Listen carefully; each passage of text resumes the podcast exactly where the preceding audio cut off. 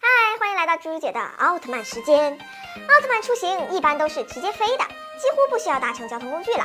但是远古公司曾推出过这样一部作品，在奥特之王的庆生舞会上，各个时期的奥特曼都赶来参加了，但是却乘坐了各种不同的坐骑，场面很是恶搞了。塞拉斯、雷欧和阿斯特拉踩宇宙滑板，三位非 M 七八星云出生的奥特曼真是够非主流的了。脚踏着宇宙滑板滑行，在如同虫洞般的隧道中来参加奥特之王的聚会。以搞笑为主业的塞拉斯在滑行的过程中还差点站不稳而摔倒呢。雷欧和阿斯特拉兄弟滑板技巧倒是非常六六六了。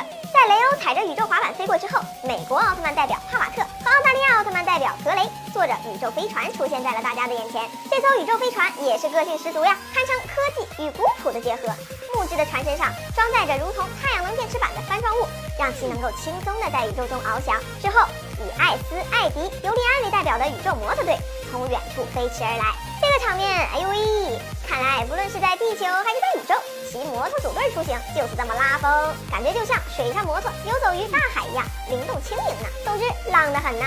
宇宙摩托车队过之后，平成三杰牵着不知叫啥的怪兽做成的坐骑出现在了大家的面前。只见这只怪兽的头上和肩上长着如同牛角一般的大角，浑身还长着厚重的毛发，由迪迦牵着缰绳控制着它的动作。戴拿和盖亚则在后面勾肩搭背的站着。哦，所以看来只有迪迦有驾照是吗？在平成三杰缓缓飞过之后，光之国的皇家贵族登场了。泰罗牵着坐骑米克拉斯，带着奥特之父和奥特之母，缓缓地出现在了大家的眼前。对于这个坐骑米克拉斯，熟悉了，他可是多次帮助奥特曼的好友怪兽之一呢。之前作为赛文的三大胶囊怪兽之一，曾多次帮助赛文一起对抗过许多敌人呢。最后，深海怪兽古维拉。